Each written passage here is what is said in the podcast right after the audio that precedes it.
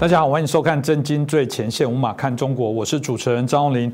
嗯，在最近呢，因为美国啊总统这个面临到这个我们有关在这个所谓选举过程当中，那到现在还有许多我们觉得还在拉拔的过程哦。那当然啊，在这之前，我们发生了这个啊美国民众进入到国会议事殿堂的这样的一个现象，引起许多讨论哦。那众议员的这议长佩洛西啊，就下令这个不管是副总统彭斯说要求你这个啊依据宪法要赶快解除川普的职务或或者是之后，也许就是要开始发动这些所谓的弹劾相关的事件，到底后续会怎么发展？到底这样的部分有没有违背真的宪法，或者又有一些啊阴谋操纵的部分呢？我觉得值得啊，我们今天节目好好来讨论。那我们开心邀请到我们透视中国的高级研究员，也是我们台大政治系的荣誉教授明居正老师。明老师你好。呃，主持人洪林老师好，各位观众朋友们大家好。是老师，我们刚刚提到了这个，大家很好奇啊。当然，佩洛西跟川普过往就一直不对盘哦，这是很久。那啊，借这个机会，那马上就说这个要求要把他罢免。那当然众说纷纭啊。有的人说，嗯佩洛西他这个在当时民众进入到国会议事殿堂的时候，他的啊电脑啊也遗失了，这会不会有可能他有些叛国的或者有些什么样的秘密不可告人的部分会产出？所以他赶快啊要做一个更大的。一个动作来制止哦，未来川普有可能的一些啊反扑。那另外，当然大家也会提到说，嗯，对啊，这个也许他有一个谋略是说，呃，不管结果如何，川普的这些力量，川普对于原来后来对于所谓的啊共产集权的部分的一些反扑哦，可能会当大家有点啊忌讳，干脆斩草除根。我可能借由某些动作，让你永远没有办法再担任美国的总统。那这个是真的这样子吗？老师你怎么看呢？当然，我想佩洛西不是共产党了，但佩洛西是民主党，然后比较偏社会主义，是，这是毫无疑问的，这是两个理念上的一个差距。那除了这个之外呢，其实我们若把这个问题看深一点的话呢，佩洛西准确的说呢，应该只是台面人物之一，他还可能不是最后的推手。是，不过他在过程当中当然扮演了重要的角色。我们觉得背后另有其人了。那至于说是弹劾还是罢免呢？那还看后面的发展。那个我们等会儿再说。我们回过头来看呢，川普四年前的初选的时候，大家几乎不认为他会上嘛，对不对？我们讲过多次，这个共和党的那候选人一字排开，他站在最旁边，最后一步步就打打中人，说哎，他莫名其妙要当选了。他当时形象就不特别好。那现在回想起来，形象呢一部分是被操弄出来的，但是呢，他却能够在这个其实情况对他不利的这个整个氛围下面呢，他基本上对草根选民诉求，然后最后呢一步步杀进来，然后当了当了总统。可很奇怪，就是当上总统之后，你发现到他被抹黑四年，他的成就被大幅贬低，然后他的缺点呢被大幅放大。呃，譬如说通俄门吧，嗯。那么搞了没多久就说他通俄，然后身边的这个福林将军谁谁谁也说什么问题，然后呢，最后呢就发动了什么弹劾啦什么等等。可是大家真的完全忘记他在经济上曾经有过非常大的成就，他的外交上成就也是非常大的。我不是说川普完美无缺，川普了不起，我不这意思，我是说他自己有责任。第一，他自夸太厉害，我们过去讲过；第二，他看起来很自恋。嗯。然后第三呢，他的这个风度呢，他欠佳，跟人家会吵什么的。是。如然后，如果这些都能改善一下，然后他的肢体语言再改善一下的话呢，我相信会很不一样。我常常讲，我说。如果川普不是川普，如果川普是雷根，嗯，他做的事情差不多，但他这个呃，这风度上的各方面，如果稍微好一点点的话呢，可能会好很多。但是我觉得，即便如此。以这个他的背景来说，即便以了这个加上了雷根的包装呢，可能他都会有相当大的问题。那为什么呢？我觉得核心是他得罪太多人。那这个蛮有趣的哦，因为当然啊，我觉得我们常讲这 C 千万人吾往矣，对的事情就勇敢走，是不是也因为这样他得罪很多人？是。那我们过去帮大家数过嘛，我们说他得罪很多人呢，或者说他有很多敌人呢。第一呢，民主党不用讲了。第二呢，华尔街的这帮玩金玩着金钱游戏的人，嗯，第三呢，跨国的这个高科技公司，第四呢，传播媒体，好，我们等下一个个讲一下哈。第五就是社交媒体，就是推特、脸书、油管的等等。再来呢，比较令人惊讶就是他自己共和党内部的建制派，嗯，跟他的理念有很大差距。那当然还有外国了，像中国大陆了、伊朗啊、俄罗斯等等。但我觉得最核心的问题就是他跟我所说的那华盛顿沼泽或者深层政府呢，有的叫做深层影子政府呢。之间的关系敌对呢？我觉得这是一个最核心的问题。我我觉得可能很多人不大了解，就我们刚讲华尔街沼泽啊，可能还在找地图，是不是有一个什么沼泽？但我想那是一个形容的概念。那或者刚刚讲的，我们谈到深层的政府，或者在深层的影子政府，老师要不要解释？你怎么解释这几个状况跟现象？对，好。那我们说的华尔街沼泽或深圳政府、深层影子政府呢？不是完全一样的东西，但中有比较大的重合。嗯，所以如果不细究的话，我们就当做同义词来讲好了。我们现在谈谈华盛顿沼泽。那么华盛顿呢，就是美国首都了。因为美国首都呢，它这个是全世界的重要的政治运作中心。那么因为政治牵涉经济和金融非常深，所以它同时也是金融中心。它当然本身的交易不那么多，但所有的情报啊，跟什么资讯呢，都在这边交流，所以它变成一个很很核心的地方。那么也就这地方呢，因为的政策在这做决定，政策这样走那样走呢，对很多人的钱呢影响非常大，所以就导致了很多的利益团体跟利益集团呢在这边运作。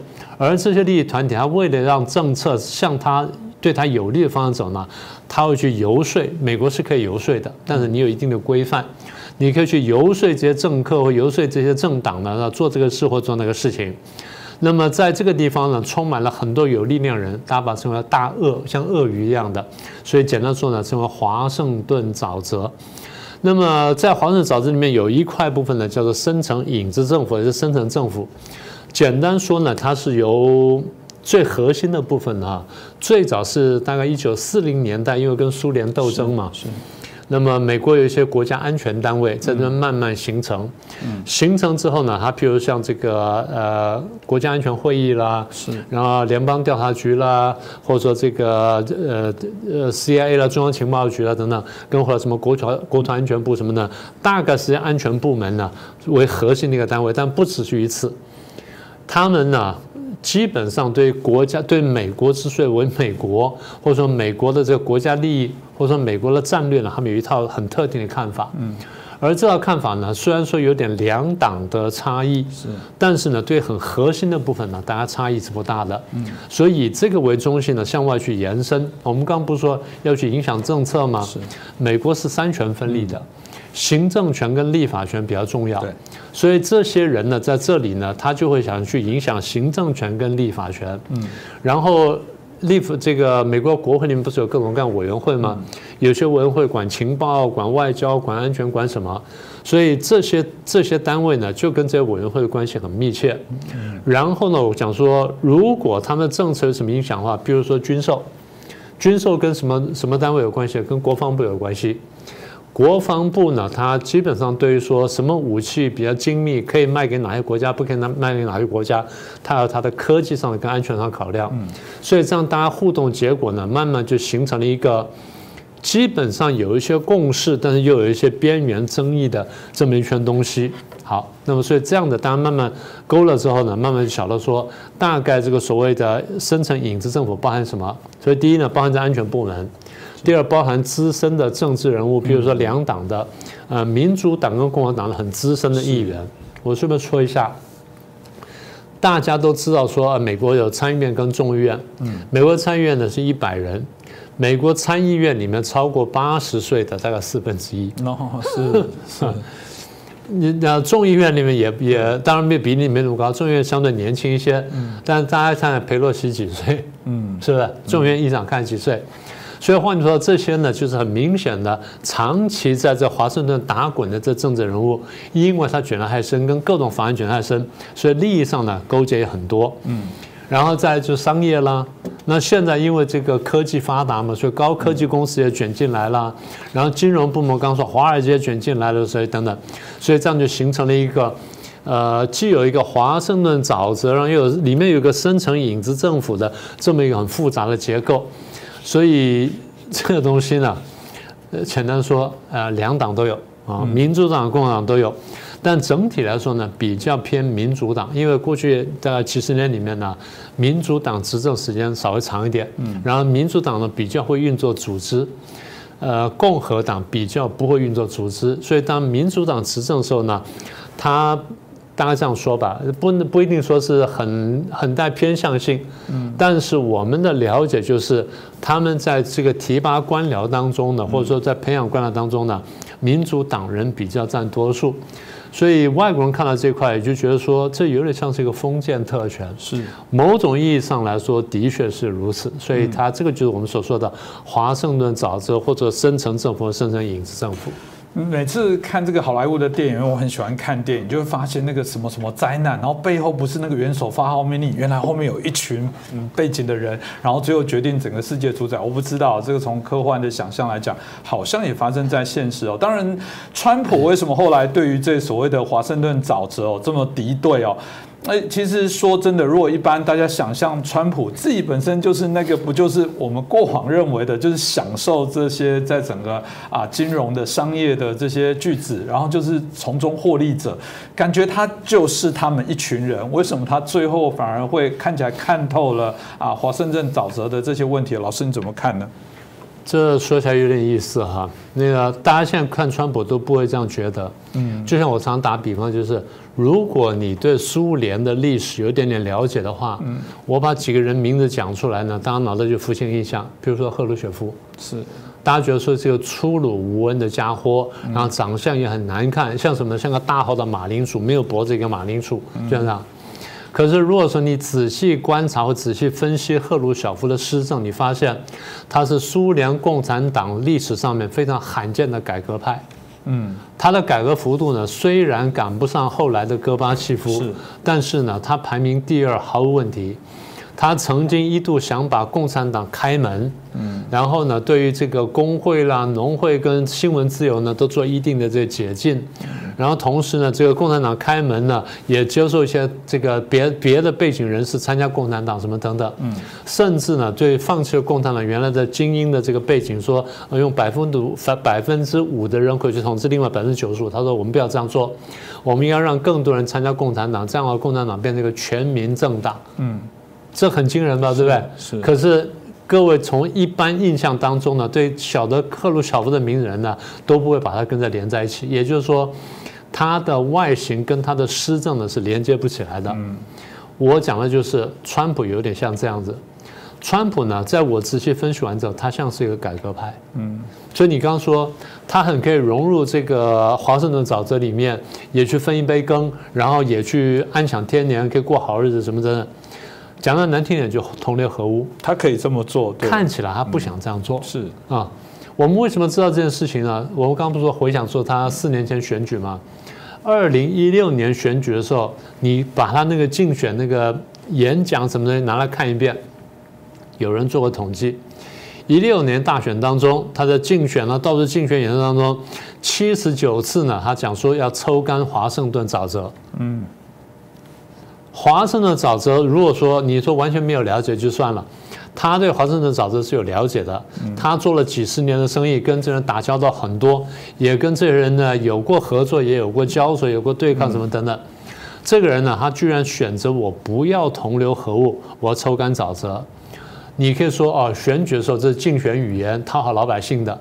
上台之后他真的这样干，他上台之后他也讲过七十几次，所以。如果光是讲就算了，那问题是他有没有触动别人的利益？是。那我们仔细看一下，第一呢，他在人事任命当当中，很多时候你发现他任命的不是原来从华盛顿体系出来的人，不管他比前面的呃前面几个国务卿有的是有的不是，然后呢用了一些重要的这些这个部长也好，有些不是，有些根本是从别的这圈呢这样拉进来，跟这个华盛顿地方基本上没有什么交集人，然后进来。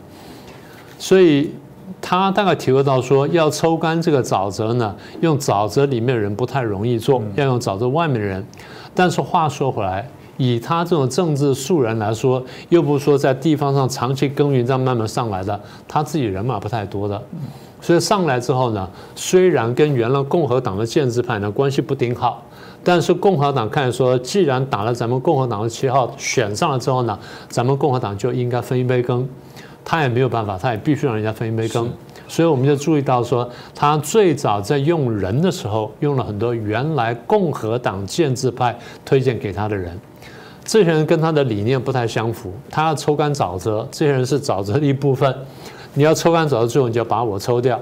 所以在激烈争辩几次之后呢，他就慢慢把这部长就开除了。所以我们就看到说，哎，这个家伙上台几个月就开除了好几个他自己的部长，怎么回事？那现在回头看回去呢，才比较清楚。所以第一呢，人事任命呢发生过多次的多趟的激烈冲突，这第一个。第二，政策取向，嗯，他这个应该讲说，他政治上呢，虽然在政治生涯上是个素人，但他政治有他的理念，嗯，他的理念未必全部正确。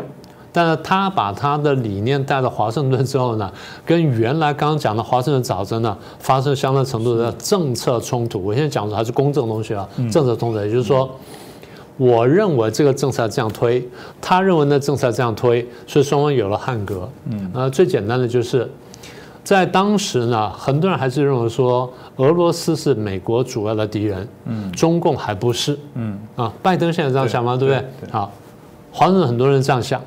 简单说就是华盛顿很多人呢，或者被收买，或者意识形态上面接近社会主义而同情中共，或者说他本来呢就不认为中共是进是这个战略对手，或者这三个原因，所以呢这些人认为说俄罗斯是俄是美国最主要敌人，不是中共。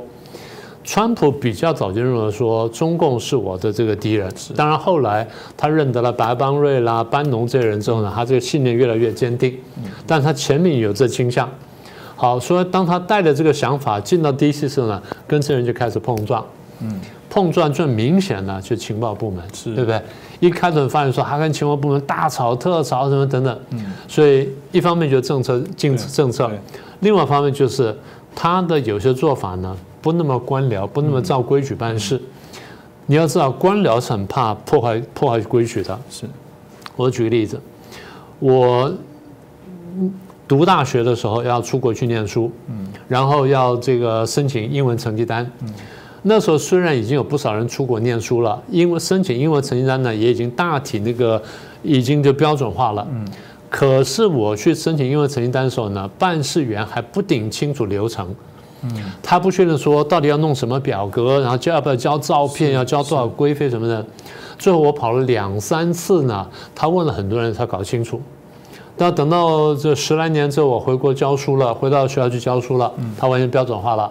啊，申请英文成绩单，好，你要看到那边的规矩没有？拿第二排那个 A 三五表格，把 A 三五表格填完，然后呢？这个交五十块钱规费，嗯，然后两天之内交两张正面的光这个光面的这个不脱帽照片，然后呢五个工作人员就来拿，完全清清清楚楚，这叫官僚化的流程。对，官僚喜欢这样做事情，嗯，官僚不喜欢变动，一旦变动了，官僚很难受。是，川普呢在大企业里面工作，企业里面当然有企业文化。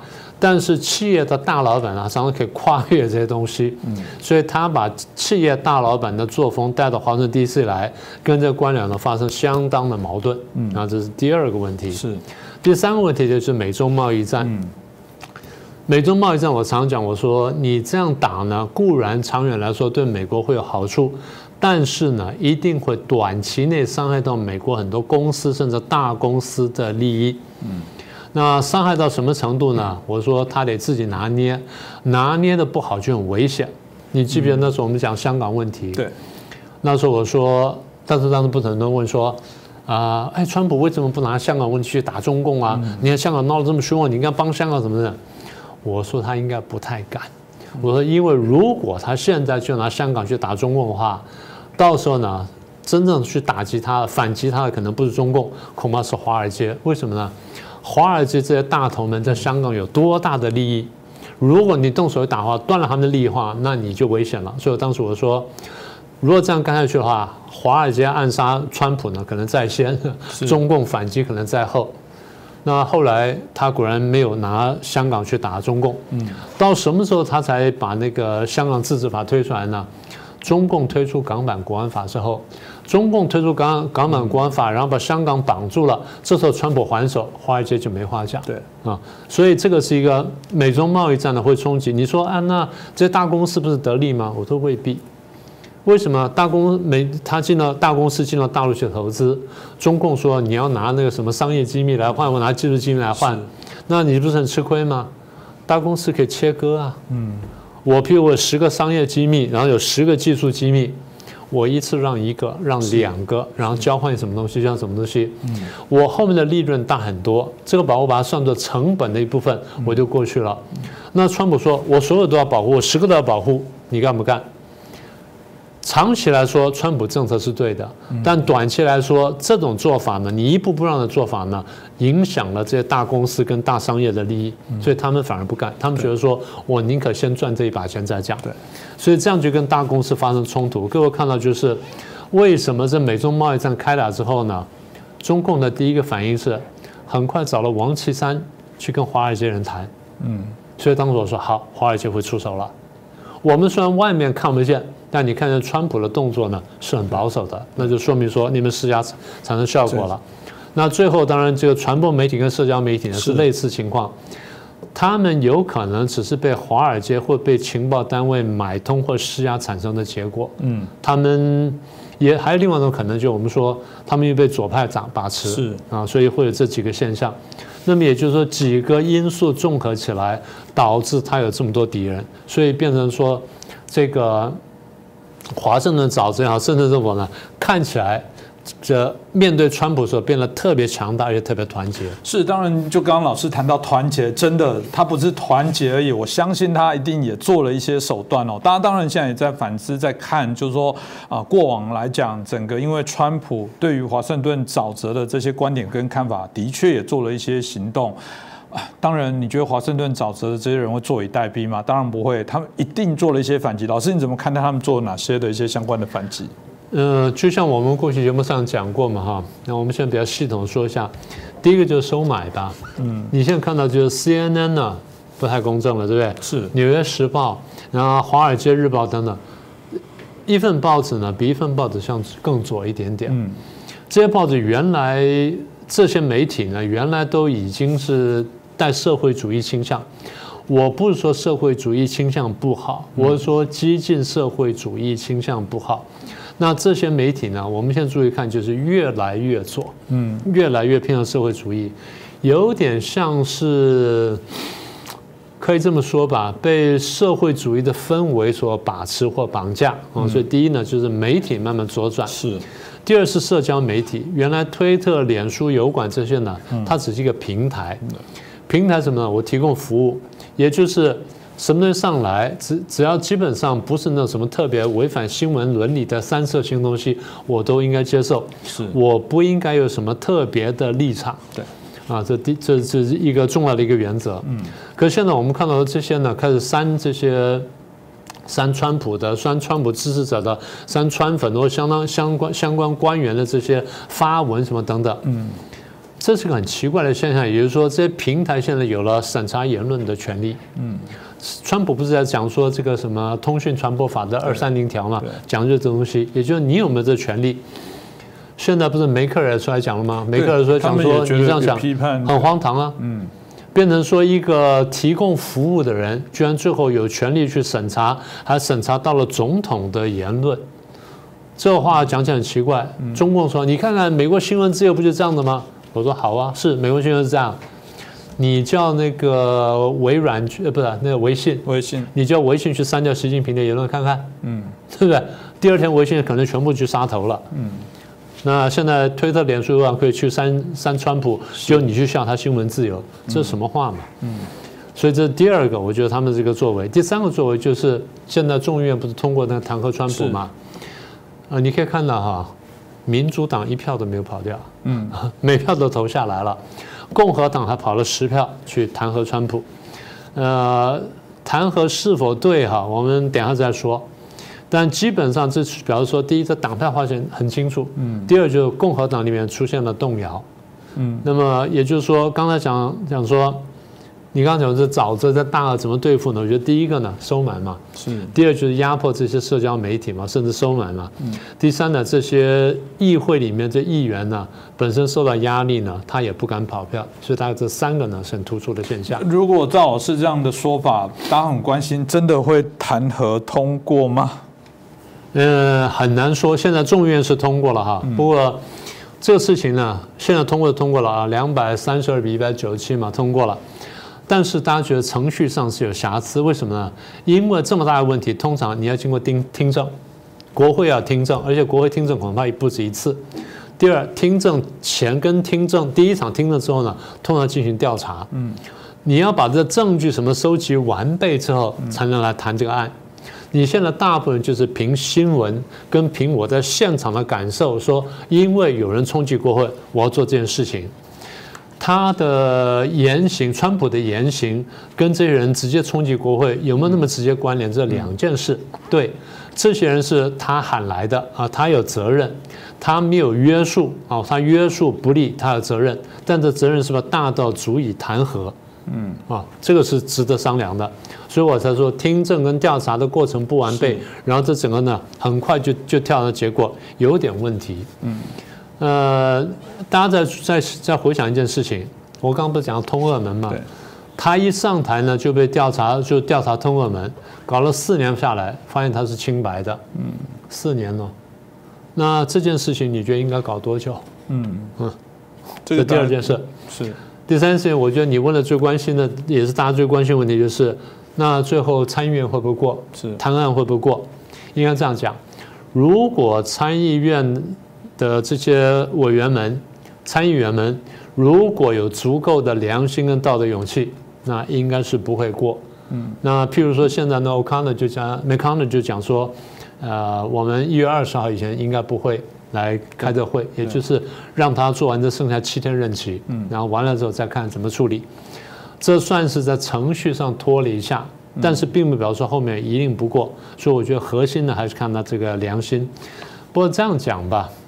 如果川普真的是冤枉的话，那我觉得最后呢，公理正义呢应该会战胜的。是这个，我想也值得我们后续在看待这个弹劾案的一些相关的发展了。不过我自己还蛮深的体悟了。其实华盛顿沼泽的大二不是只是对抗川普，我觉得某种程度，如果我们认为它背后有一些不良善的的，因为了经济某些的利益而去违背原来我们期待去侵蚀我们的价值，其实这些大二不只会咬川普，我觉得会咬未来想站在台面上。良善的政治人物，我觉得这个课题是我们必须要去正式去面对跟处理，不是只有川普，这个是接续未来想站起来。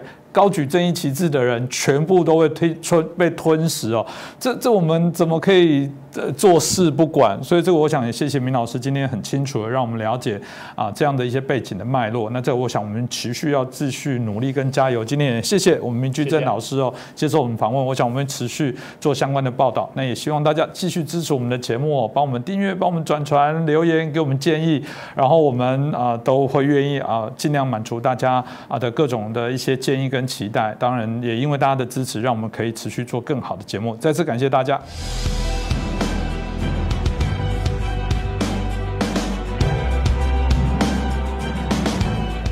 大家好，欢迎收看《真金最前线》，无马看中国，我是主持人张林。再次感谢大家的支持哦，尤其大家有许多的留言给我们批评指教，给我们来宾啊，给我们这些啊所有的评论者的一些啊后续的一些回馈互动，对我们来讲都是非常的珍贵哦。期待大家继续来支持我们哦。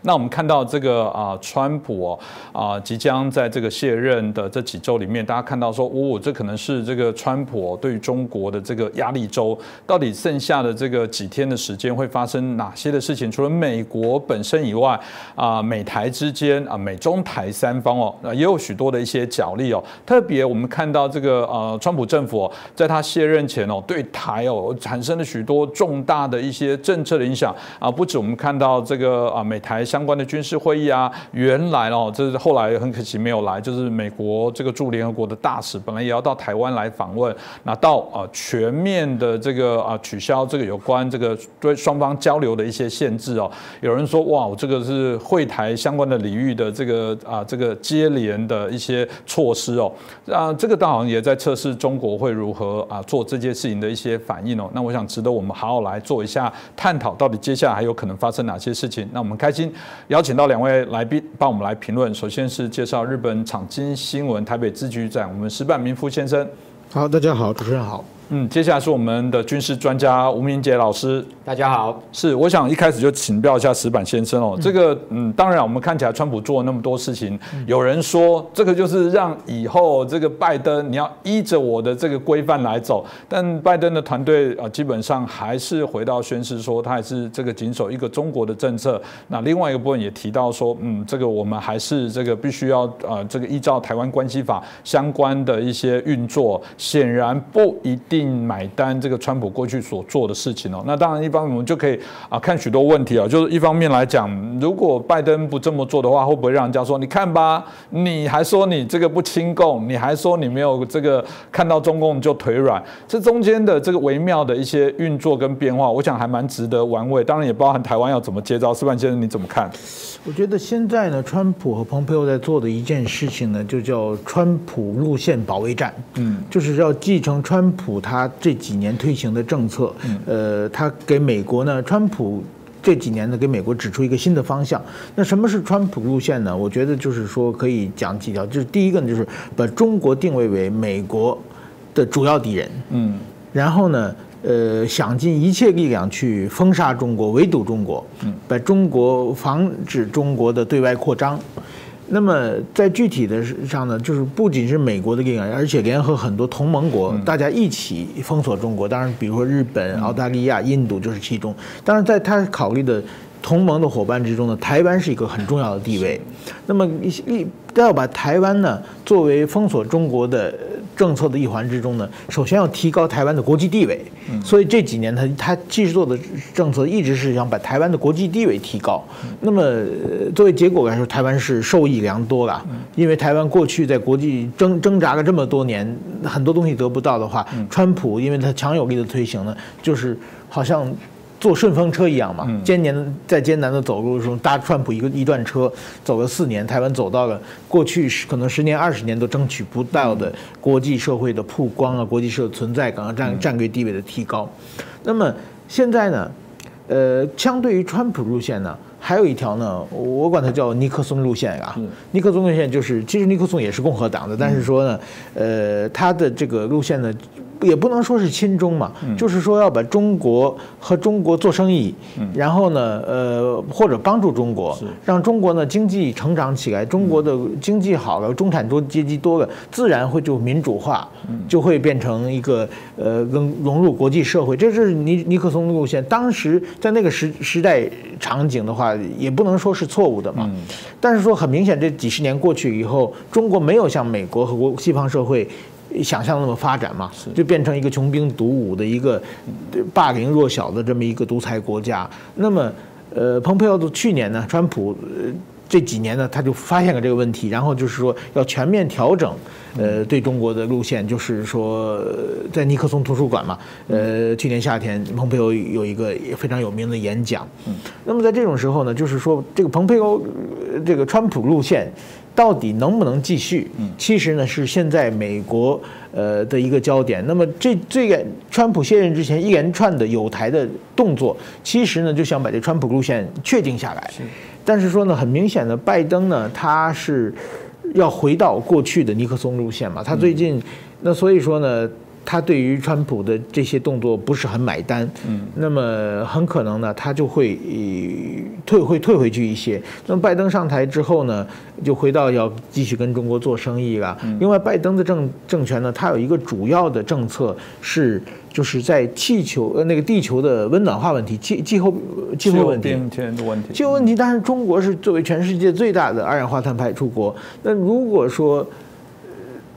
拜登要实现这个政策的话，那一定要跟中国合作嘛，嗯，而且是要看中国脸色嘛。中国如果不配合的，他这个气候问题是解决不了的。所以说，很明显的话，他会不会像川普那么强硬啊？但是说呢，中美的很多的对立已经变成构造性的对立了，比如说这个高科技的问题，嗯，呃，这是变成双方的必争之地嘛。还有比如说人权问题，人权问题虽然香港问题和这个新疆、嗯、西藏以及宗教少数民族的问题，最近的拜登团队谈的不多，但是我想。呃，就是比如像像佩洛西议长的以前的一贯作风和拜登这个上拜登上台以后会在这些问题上和中国进行一些交涉，所以说我认为美这个中美问题不会全面改善。但是会比川普时代有一个很大的改善。那么问题是台湾会怎么办？台湾呢？我想，呃，川普、呃，拜登问题的的时代呢，他可能就是回到奥巴马时代，就是不喜欢台湾和中国对立，嗯，太多，可能会对台湾，呃，施施加一些要和中国进行呃互动互动的一些压力啊。这个时候。这个台湾的蔡英文政府会怎么处理？这个我觉得还是值得观察的。嗯，的确有这个真的美中台三方哦，这就是关系不断的在做一些变化，随着各自的一些筹码状况不同而产生的一些调整哦。当然不只是在政治上面，军事就是最直接的。嗯，在台湾的民众，哎，我不确定这个用麻痹的好不好，因为我们都说这个还是要有战备，这个随时备战或者要谨慎的心态哦，还是一样，中国中共的这些军机或者其他的这些。武力的部分不断的对于台湾进行一些骚扰扰动哦，到最后，呃，台湾民众好像在看那个每天的疫情报告一样，不断的有数字，今天又谁来的是哪几架，如何这样子哦，慢慢的好像也有一点点疲乏了。那啊，我们看起来随着这个川普在卸任前这个压力州，显然做了许多动作，中国展现中共展现的这个啊相对应的这些军事武力的部分，哇，就是试出非常多的影片。当然啊，美国同样也在这部分呢做了啊这个。相对应的一个对应的一些啊手法跟方式哦啊隔空啊较劲哦，那这个当然大家很好奇，到底这个接下来会怎么发展？明杰老师你怎么看呢？我想在一月二十前后这段时间，绝对还是维持一个紧绷的关系啊。那当然，拜登政府上台之后，是不是台海的一个情势会有不同的发展？哈，这当然有待观察。但是在这个时间点之前，至少从二零二零年一。这个过去一年以来，美中在这个印太地区，特别是在台海、南海的一个军事对峙，哈，到目前是看起来是没有缓和的啊，而且甚至持续在升温，那双方都继续在这个加码对对方进行所谓的战略这个威慑，那等于说是。形成一个类似有点恐怖平衡的一个状态哈。那以近期来讲，这几天我们看到先前这个解放军的部分，我先谈他的动作哈。那当然，二零二零二一年一开始，习近平就下了军令哈，这个要他这一个演训哈，要跟实战化。那等于说要这个全时待战哈，等于说要求解放军要有所在训练上面提升。那你看解放军内部的这个。这个文宣系统就开始啊，呃，全部都在较劲。那每一个部队都出来表现给习近平看。那当然是大内宣，也是大外宣。那包含像对外的部分。呃，你看到他一开始先释放东风五型这种所谓的 ICBM 洲际弹道飞弹，这个部分当然是针对美国啊进行一个核子的一个威慑。另外，随后又这个发布了五段的影片哈，那以纪念这个什么火箭军五周年为由，那陆续这公布了包含像这种空拍的哦，有这个东风十五、东风十六、东风二十一、东风二十六、东风三十一，那这么多的一个各型的中长程的弹道飞弹，有些是对日、对台、对美都有。那其他你看，他在这个近期来讲，东海开始军演，南海其先前才跨年军演，山东号的航母到南海可能近期也会北返。那在一月二十前后，个人研判。呃，不管是穿越台海也好，或者是绕行台湾东面这样的动作，应该都在他们原本啊加大对台武力恫吓的规划之中。那当然，针对解放军有可能趁着美国华府的一个政局动荡的期间，那加大对台的一个军事施压，这个动作，我想华府也早有预期。所以先前不管他的这个国家安全顾问也好，或者是呃美国的军方，其实事前也都对外呃一个一再提醒。这个北京不要借这个机机会，这个在台海挑衅，所以你看近期美军有非常多的一个，其实也算是超前部署哈。嗯。所以从近期来说，前几天呃美军也发布了有一艘这个美利坚号的两栖突击舰，那在菲律宾海，基本上菲律宾海大概就是台湾东面的这一个海域哈。那这个这个在这个地方进行 F 三十五 B 的起降演练，那。F 三十五 B 逆中战机，当然它配属在这个美利坚号上面哈。这次至少我想应该有十二架啊。那 F 三十五 B 隶属于这个美军陆战队，你可以看到过去一年以来，F 三十五 B 扮演一个先头打击、征收、渗透的一个角色。也就是说，基本上对于这个美军的陆战队未来在第一岛链，它要执行的任务就是这个岛屿防御跟夺岛的任务。F 三十五 B 基本上就是在这一个对敌进行空中的一个监控，那让敌方的防空系统没办法发觉的情况之下，把相关的一个准备打击的目标传输，诶，传输给后方的各种的火力载台，在对敌的这个目标进行打击。那这样的演练当然。有警告这个解放军不要在台海跟南海蠢动的重要的一个军事意涵。其他我们其实观察到，就是说这个有一支这个罗斯福号的航母战斗群，嗯，大约末大概已经一个多星期、两个星期以前从美国这个西岸起航，那往西太平洋这这边这个呃前进。那到这几天的时间点，我我想它。相关的讯息发布应该已经进入所谓的第一岛链的这个外侧哈，那应该也在一月二十前后会在台海周边的一个海域这个出现，那等于作为一个呃战略上的一个贺主，那也是。对解放军的一个呃近期的非常多的军演做一个制衡哈，那同时前两天还有一个讯息是说，这个美军呃非常少曝光的哈二害二级的这个核潜舰，嗯，那在关岛哦进行演训，特别还上浮这样的一个画面曝光是非常罕见，就是说基本上二害二级美军有十八艘，中间有四艘是 SSGN，就是改成可以发射。高达一百五十四枚战斧巡弋飞弹这样的一个核潜舰，那另外保留十四艘是可以发射三叉戟二型 D 五这样的一个洲际弹道飞弹，上面是带核弹头的。那这一次曝光的二害二号是这个四艘 SSGN 中的一艘。那在关岛这个让这样的一个潜舰，通常潜舰是不会对外公开，因为它绝对是隐没的啊，让敌没敌方没有办法掌握状况。特别浮出来，当然就是要给解放军看。特别在关岛这个海域，那在这个位置又非常的一个有意思，就是说它也还没有进入到第一岛链。那关岛离所谓的这个中国大概还有四五千公里之远。那上面配备的一百五十四枚的战斧巡弋飞弹来讲，它是浅射型，因为过去它本来有二十四枚的这个。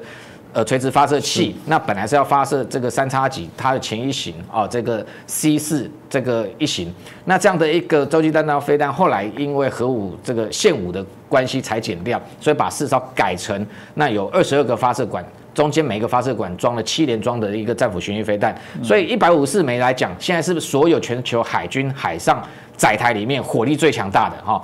那。这样的一个浅色的战斧巡弋飞弹，射程约莫在一千两百公里上下啊。也就是说，如果今天这样二害二级，特别是这一艘二害二号，它如果进入到第一岛链这样的一个位置的情况之下，那对中国来讲就是一个非常明确的准备要出手打击你的一个这样的一个态势啊。因为我们观察到过去这样的一个核潜舰出没，其实包括几次，你像在二零一三年那时候，这个利比亚，它要打击利比亚的时候，它就直接用上面战斧巡弋飞弹瘫痪利比亚的这个空。另外，像到二零一七一八年那时候，叙利亚美军曾经用这个川普下令，这个用战斧巡弋飞弹去瘫痪叙利亚的一个机场跟它的一个碉堡。那等于那时候事实上除了空中的载台之外，浅色的战斧巡弋飞弹也扮演角色。那像这个金正恩，他二零一七年核试的时候，那时候美军直接把 J 型的核潜舰开到南海的釜山军港，所以当这一型的核潜舰出现的时候，就表示美军对于某个危机的处理。可能已经有所准备。那更近的是，这个去年十二月，其实这样的一个俄亥俄级潜舰才浮航通过荷姆兹海峡，同样在对伊朗进行警告哦。那除了海上的之外，我们看到还有 MQ 四 C 这种人与海神的无人机，最近也频频出现在这个不管台海、东海跟这个南海附近的空域哦。那这个中国观察到，就是说这样的一个 MQ 四 C 这个飞行的一个距离。这个抵近侦察哈，已经将近接近到大概嗯五十到七十海里，甚至还沿着哈这个福建这个广东一路往海南岛飞。那这样的一个大型的无人机的出没，当然有几种意涵了。第一个就是说，美军还是紧盯解放军所有的动态哈，那让他这一个一举一动全部都在美军的监控之下。另外就是说，MQ 四 C 它是 RQ 四 B 哈，呃，全球鹰无人机的海用型。海用型基本上它会在机腹带一个三百六十度的一个环视雷达。那对于这一个海面上所有的细微的目标，事实上在譬如说一万尺的高空都可以严密的监控到这样的一个细微目标，包含浅见的这一个譬如说它的这个呼吸管啊，或者是说它的潜望镜，你只要潜进，马上浮上来，马上就被发现。也就是说，用这样的一个无人机，基本上对于解放军可能在巴士海峡这个地方，它的潜舰的出没，完完全全的进行监控。而且像呃这几天还有一个航经图，是 MQ 四 C 在台湾的西南这个海域这边绕圈圈，绕三角形，绕圆圈圈。就非常有可能表示那个地方已经掌握到解放军潜舰在那里活动，所以一直紧盯着它。那这一型的无人机，高空无人机可以飞高飞到这个六万尺的高空哈，那四十个小时的滞空时间，那部署在关岛飞到这里来，基本上可能会配合美军另外一型叫 P 八 A 的反潜机，P 八 A 上面是可以带所谓的一个呃 这个公海的一个巡弋飞弹。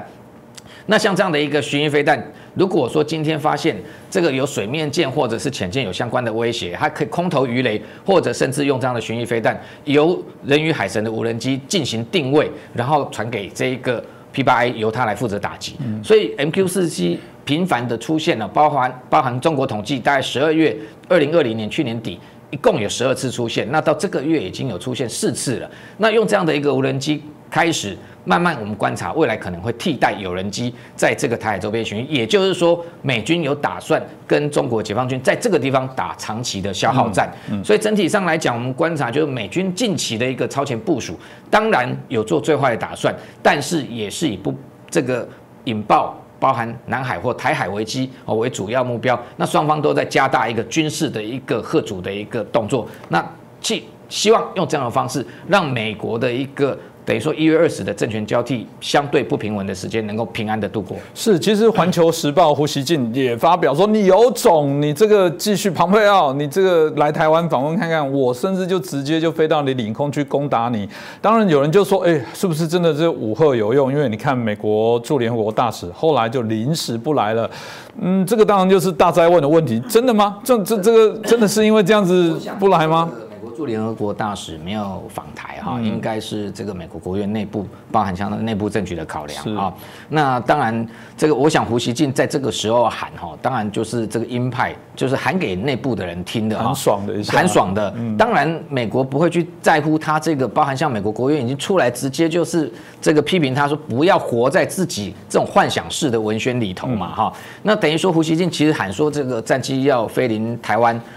如有网网友算一算，从去年到今年，他这次大概可能第九次、第十次了哈。是台湾不是如入无人之境，你今天如果战机真的凌空的话。坦白讲，你只要进十二海里，一定被击落啊！你这样子的动作反而会引爆台海危机。所以，我们观察就是说，当然他对台的文空武赫不会放松，因为他要企图在这个未来拜登政府上台前，就想要树立一个战略格局，就是台海的主导权是在北京，是未来什么都要看北京的角色，最好能够用这样压力。第一个。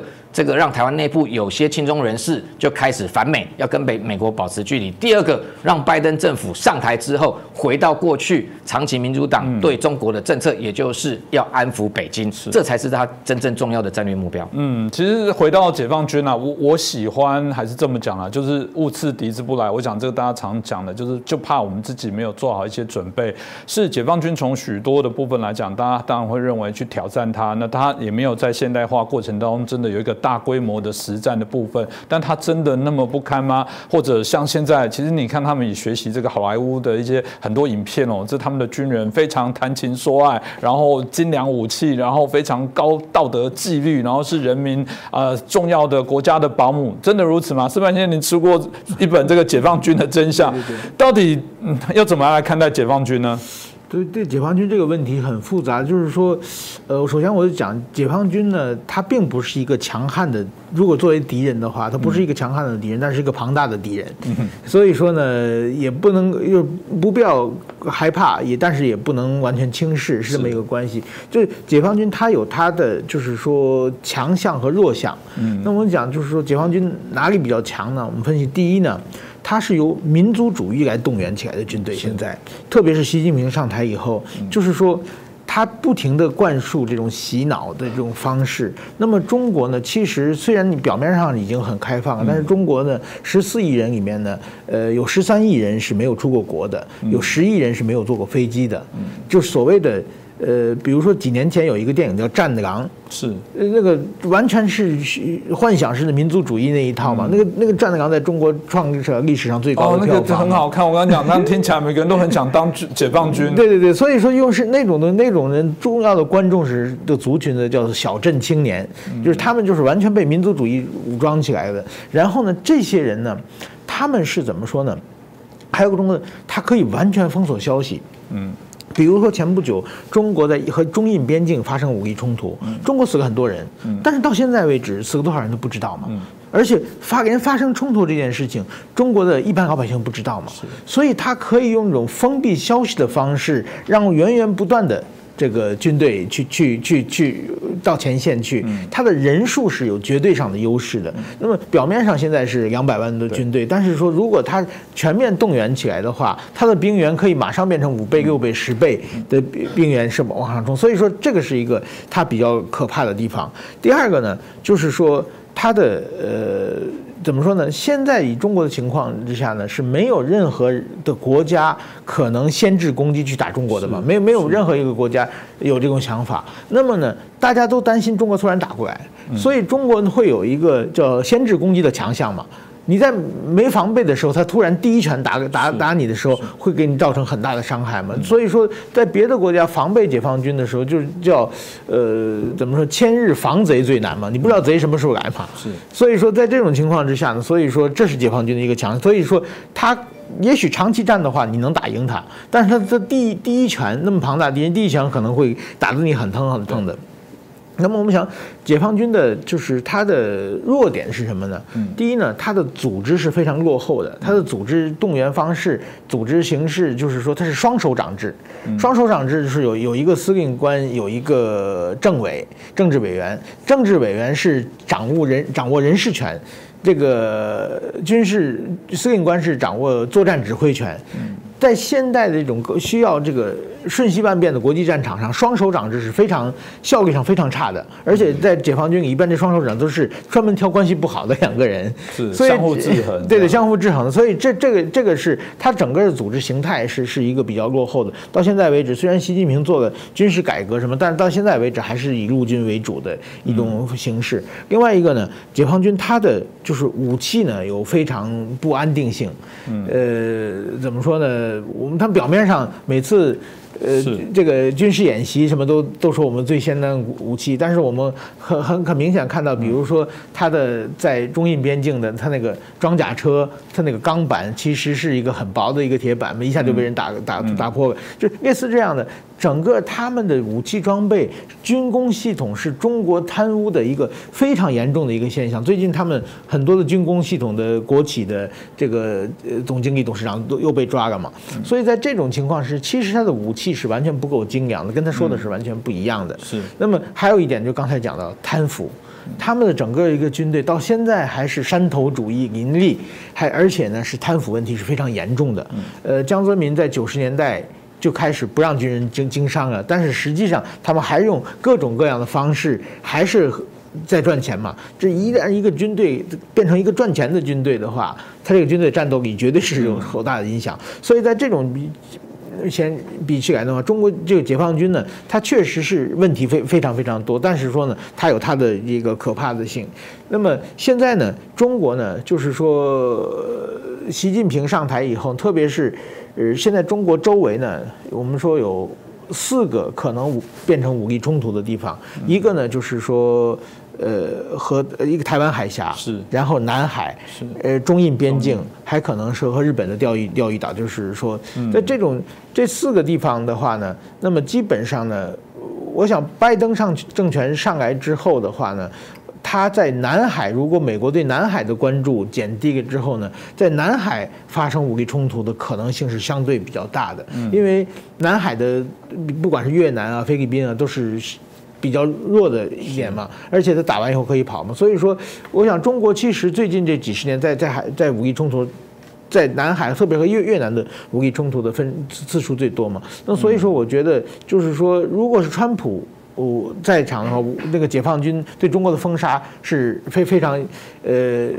重视的，但是现在呢，拜登上台之后呢，有可能呢，这个解放军对外的膨胀可能会发生。当然，台海的暂时我认为是发生武力冲突的可能性并不是很大。但是如果照这样发展下去呢，我们也不能完全盲目的乐观。是谈到这个中国解放军的膨胀，大家会用海军来当一个指标啦。早期一直会认为中国在海军的发展非常非常落后，可是曾几何时，它现在在军舰的数量据说已经超越美国了。当然，数量多是不是代表？战力最强，但它已经是亚洲第一，这不容小觑。其实，当然，如果喜欢军事的朋友都会想象说，如果我是一个防卫型的国家，我当然就是在陆地啊、制空的部分，人家来欺负你，准备好海军，感觉是一个移动的国土。某种程度，你当然可以说我决战于境外，但会不会有一些特殊的一些目的？所以，果然呢，中国就一直对外否认。哎，中国不是最爱说他什么都是最厉害的，世界第一，然后民族主义的高涨，为什么反而当有国外说他们啊在海军的军力？快速呃，这个呃逐渐的超升，甚至啊某些数量的部分超越美国的时候，他反而还否认哦，这到底中间在玩什么游戏啊？这个好像不符合中共过往这样子一个好大喜功的一个常态啊。当然，中国的压力不是没有，我们也看到有许多西方国家也开始在谈这个要不要有所谓的嗯亚太版的北约啊等等，这个一连串的问题，大家都可以来检视中国解放军、中国在海军的整个发展的部分。那明杰老师，你自己怎么？看呢？其实我想，中国很明显的哈，就是说，习近平要打造的中国梦、强军梦，当然他主要是对内哈，当然要大肆宣传他的一个攻击。那当然。对于所谓的解放军的军力，对内当然你看到网络上的讨论都是是全球独霸吧，哈，他们的说法大概一向是如此。但是，一碰到国际，碰到美国，他又会好像这一个谦谦君子一样啊，你我绝对跟你没办法比哈。那当然是为了避免中国威胁论形成像现在川普政府任内开始对中国一个围堵的态势，但是已经一切已经太慢了哈，人家又不是看不懂中文，人家也会看你内部的宣传是什么。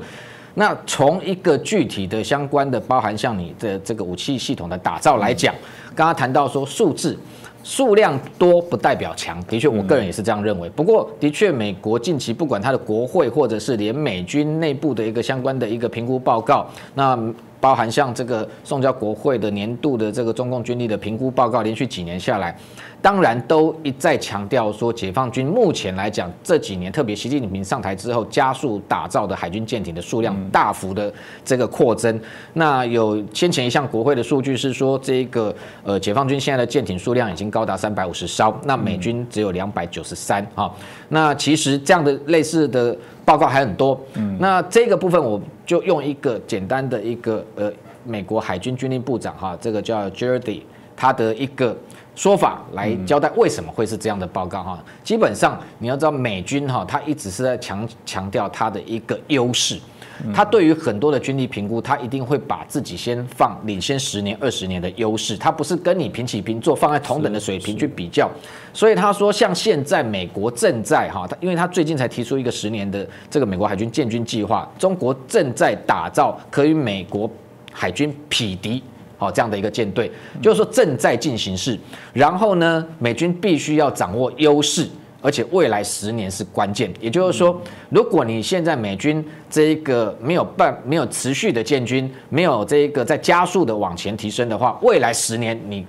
十年后有可能被解放军超车，那这样的一个军力对比不是现在。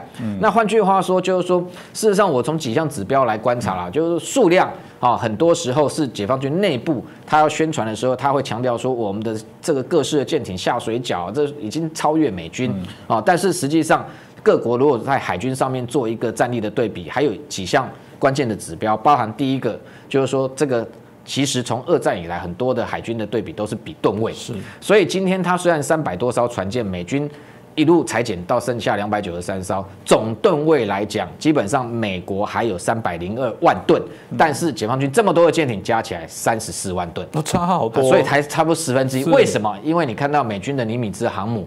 十一艘来讲，一艘就是满载将近十万吨了啊！那你今天解放军辽宁号、山东号打造出来，大概都是六点五万吨。未来零零三、零零四、零零四号称可能会逼近尼米兹，大概有八万吨。那你等你造出来再说。现在还有两艘在造，但美军同时它也有福特级的航母在征造中。所以未来的一个航母，未来十年来讲，基本上美军的航母的一个数数量绝对还是大幅的超越这解放军，因为解放军它的目标到二零四零年，它希望打造六支的航母战斗群啊。那二零四零年还是二十年之后，所以目前来说解这个解放军的航母的战力当然远远不及于美军，那更不要讲说上面的弹射系统来说，它零零三要电磁弹射，或者是说它的一个舰载机歼十五各方面的一个性能来讲，都不如这个美军现在用的 FS 八这个 EF 超级大黄蜂，或者是未来要换装的 F 三十五 C 啊。那所以航母舰队这是一个，另外我们看到。两栖舰，两栖舰事实上也是一个大型的海上载台。那你像美利坚级的话，有这一个刚刚谈到哦，上面可以搭载，其实满载可以二十架的 F 三十五 B 哦。那美美军现在这一连串前面有两艘会用这种所谓的这个完全的这一个搭载逆中战机的这种美利坚级，后头还是会回到所谓两栖突击舰的规格。不过前面还有黄蜂级有八艘这样的一个两栖突击舰，基本上满载都将近三点多到四万吨，哦，也是一个大型舰艇。但你看到这个解放军目前规划的前一阵子曝光的零七五的两栖突击舰，当然是仿造黄蜂级，满载大概将近三万吨。那现在上面只能搭载直升机，还没有所谓的垂直起降战机能够搭载啊。那它现在。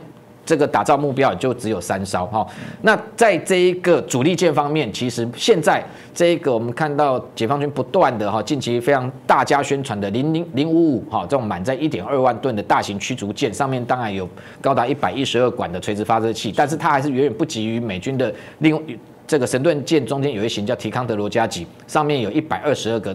垂直发射器，它的一个吨位跟火力还是比零五五要强啊。那另外还有这个美军还有造所谓的朱瓦特级，虽然现在效益还在评估，但是整体上来讲，类似这种超将近满载万吨的主力舰，还有伯克级六十八艘，加一加大概有将近九十几艘的主力舰。但是以这样的吨位来讲，这个回到解放军，不管它有这一个我刚刚讲零五五或者零五二 D，现在先进提升到零五二一，或者是说零五二 C、零五四 A、零五六。各型的舰艇数量虽然很多，但是真正吨位比较大的、火力比较够强大，跟美军伯克级也好、提康德罗加级能够对视的，大概不到三十艘。那未来它可能要增加这个数量到五十艘左右。嗯，不过以现阶段来讲，它还。在海上的兵力上面来讲，还是不是美国海军的一个对手。那当然很重要的，近期美国海军提出了一些警讯，是当然，解放军去年我们看到他八月的时候在南海不是打了四枚，后来剩下两枚嘛，两枚不见。但是那两枚的一个所谓的反舰的弹道飞弹，不管是东风二十六 B 或东风二十一 D，据称有。击中移动中的一个船舰，那当然，这个美军的印太司令叫 Davidson，他有出来提醒说，的确有这样的可能性哈。那中共解放军内部也有在做这样的宣传，那当然目的是要一扫过去说外界质疑说根本不可能哦用弹道飞弹去打移动中的船舰。好，现在如果这样的事实的确成真，对美国来海军来讲，他会把它视为不对称作战的一个威胁，就是说解放军的确战备了包含这一个非常多数量。以如果反舰弹道飞弹来讲，应该可能有一百枚这样的数量，对于美国航母未来进入第一岛链或者在台海、南海这样的一个动作，会形成一个威胁。所以，这一个美国海军提出的十年作战计划中间非常重要的，他也提到说，美国海军舰艇未来要强化第一个就是镭射武器，用镭射武器高速，然后低价。便宜的这个性能来拦截高速的这不管是反舰的巡弋飞弹，因为这个解放军还研发了包含像这个鹰击十八、鹰击十二超音速反舰飞弹，那速度大概有到三到四马赫，其实跟国我们台湾军队的这个雄三非常相信。那另外还有鹰击八三这样的一个飞弹来讲，对于它的水面舰的确造成一定威胁，所以未来会用。所谓的镭射武器来拦截，那这个部分这一两年我们看到它其实已经陆续在测试，但性能它因为这个镭射的一个性能，它的目前还没有研发到能够拦截导弹的一个性能。不过拦截无人机或者是慢速的一个巡弋飞弹来说，应该是已经具备一定的性能。那同时还有一个，就未来数量上，当然美军也要大幅扩增，不过它主要打造的方向是无人。船舰包含像无人舰跟无人潜舰。那无人舰的部分，其实去年美国已经招标，就是未来第一阶段要打造十艘，大概有两千吨大型的无人军舰。未来这无人军舰就是一个海上的火力载台。美军的设计是未来要做分散式的杀伤。什么叫分散式杀伤？针对解放军对它的反舰的巡弋或弹道飞弹，它不会再以大型的航母直接来生这个支援相关的作战，它会保持一定距离，从空中来保持空优之外，它的这一个水下的无人载具或者水面的无人舰，这个把它数量扩增，让你目标分散，让你这个。只有一定数量的导弹，没有办法袭击这么多的目标，这是他未来的策略。所以，包含先前的这个美国国防部长艾斯培，那还有现在的海军的这些高层，全部一致主张，就是说未来要增加无人舰队。那无人舰队至少会打造一百五十艘以上，也就是说，他现在规划到二零四零年，这个美国海军舰艇连无人舰队这样大规模的有人无人。无人的混合舰队要增加到五百八十一艘，那预期这个解放军在二零四零年会只有。是这个增加到四百二十三艘，也就是说维持这样的一个海上优势，那等于说才能够遏制解放军在海上向外扩张，而且这个部分其实就是呼应这几天美国这个国安顾问其实主动公对外公开的一个印太战略的密件，中间其实就谈到第一点，美国要维持在第一岛链内侧的一个海空优势，那呼应这样的一个战略指导，未来美国海军的一个建军作为会持续下去。是，我想这个台海之间哦，那啊，这个不断的在这个所谓的一些相对应的这些军事相关的扰动的过程当中，彼此当然都要呃再小心一点。特别是我觉得台湾还是必得要正式来面对哦。但光是在啊唱衰，但我觉得也不是一个非常好方法。现在他们在本质结构上还是有许多根本的一些问题哦，这值得我们好好来反思哦。当然也可以让大家知道，中国不断这样做，因为你不是仁义之邦哦。基本上，大家中国威胁论反而会在西方国家更加的发酵，最终的结果。反而是会呃更加围堵啊中共蠢蠢欲动的这些发展哦，那这个我想值得我们持续来做一些关注。再次感谢我们两位来宾，也感谢大家的收看哦啊，同样的还是拜托大家，如果觉得我们节目非常的棒，我们内容非常精彩，我们的来宾分享的非常的精辟哦，麻烦帮我们来转传，然后帮我们让更多的朋友可以来认识我们的频道，让我们的频道可以做出更多更好的节目来回馈给大家。再次感谢大家。